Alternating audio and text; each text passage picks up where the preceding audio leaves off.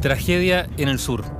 El 19 de febrero del año 1965 se produjo la denominada tragedia del lago Cabrera en Hornopirén, en la comuna de Gualaihue, después de un desprendimiento de tierra del volcán Yate que provocó la muerte de 27 o 28 personas. Y decimos 27 o 28 porque hay versiones que no concuerdan con las cifras.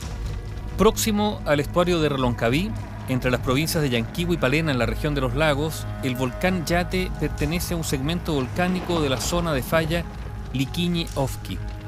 El 19 de febrero de ese año 1965, un gran trozo del glaciar de la ladera suroeste del volcán cayó por el valle superior del lago Cabrera, un derrumbe que llegando al lago provocó una enorme ola de agua, barro, rocas y árboles de más de 25 metros de altura que ocasionó la muerte de estas personas que vivían en su orilla, encontrándose solo uno de los cadáveres.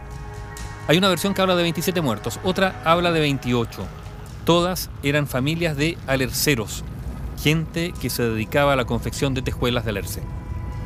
En las laderas todavía hoy día se nota la marca de esa gran ola, siendo también claramente visible los efectos incluso en las fotos de Google, especialmente en la magnitud del gigantesco aluvión que se desprendió desde el volcán Yates.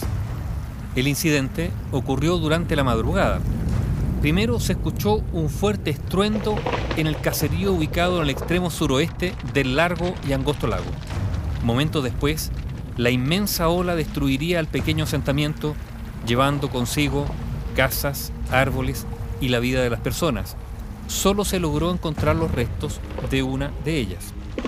El deslizamiento de una sección importante de la ladera suroeste del volcán se canalizó a través de un angosto valle, llegando al extremo norte del lago, donde actualmente el estero que allí se encuentra se llama justamente estero El Derrumbe, y desplazando un volumen significativo de agua, vale decir, causando un tsunami que finalmente destruyó el poblado. Se han realizado modelaciones considerando el tamaño de la remoción, estimada en unos 10 millones de metros cúbicos, y también las profundidades del lago. ¿Qué dicen esas modelaciones? Indican que el agua subió unos 25 metros en el lago mismo y que incluso pudo haber alcanzado una altura máxima de 50 metros al llegar a la orilla suroeste, o sea, una auténtica muralla de agua y barro de la que era muy difícil escapar. Lidia Cabrera que ese día perdió a su padre, a su madrastra y a sus cuatro hermanos, relató que a las 7 de la mañana del 19 de febrero llegaron a buscarme a caballo. Fueron los Toledo y los Paillanes los que llegaron a avisarme. En la noche habíamos sentido un estampido, como un trueno, pero nunca nos imaginamos que había pasado algo en el lago. Entonces me llevaron a caballo al lago, y cuando llegué fue tan difícil. Tenía la esperanza de que mi familia pudiera estar colgada de los árboles o algo así, pero nada, estaba todo destrozado, cubierto como por una lava. Olga Payán recordó que para los que estaban abajo en el lago mismo no hubo manera de salvarse.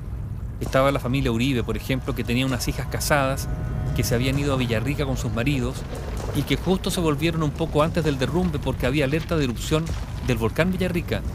Murieron junto a sus familias y otras familias más.